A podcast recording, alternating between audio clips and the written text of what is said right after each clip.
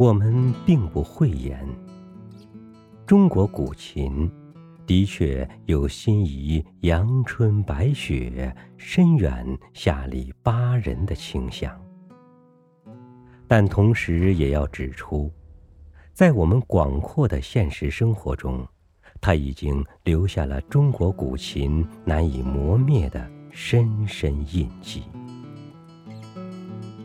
比如，我们常常会说到“知音”这个词。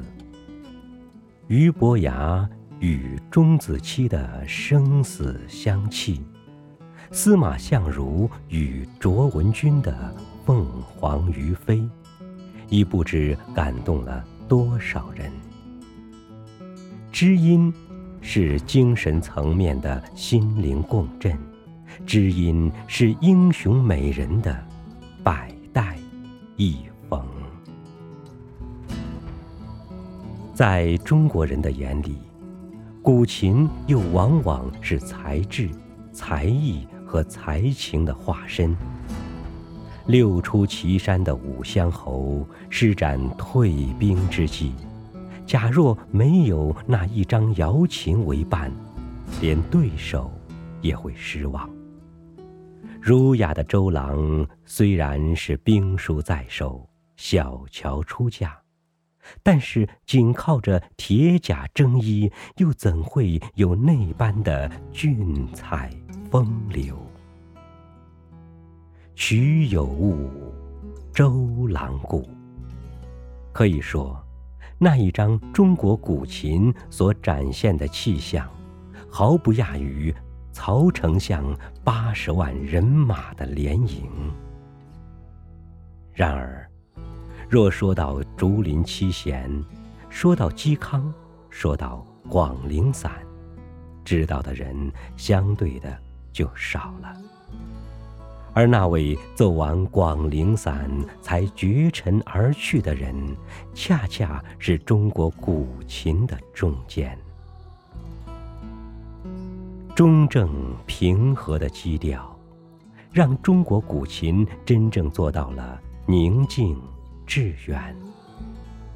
所以，它并不体现大红大紫的时尚，体现愁人广众的海啸山呼。永远不会流行的，是它；永远不会过时的，还是它。不过，由于它已经合乎了大音牺牲的真理，已经融入了中国文化的灵魂，所以它也具备了一种永恒的品质。公元一九七七年八月二十日，美国国家宇航局向外太空发射了旅行者二号宇宙飞船。在搭载的物品里，有一张镀金唱片，其中便有中国古琴名家管平湖先生演奏的《流水》。三千年沉潜气象，像一画天开，在浩渺的苍穹，带着东方的唱响，鸣奏着七弦的风骚。设计这一行为艺术的人，也许有两重用心：一是代表人类向星空世界求其有声；二是让人们站在另一个角度重新审视人类文明的遗产。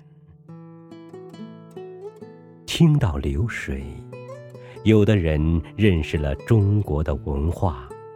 听到流水，有的人认识了艺术的生命。高尚的太古之音，的确就像流水一样，长久的漂洗着人们的灵魂。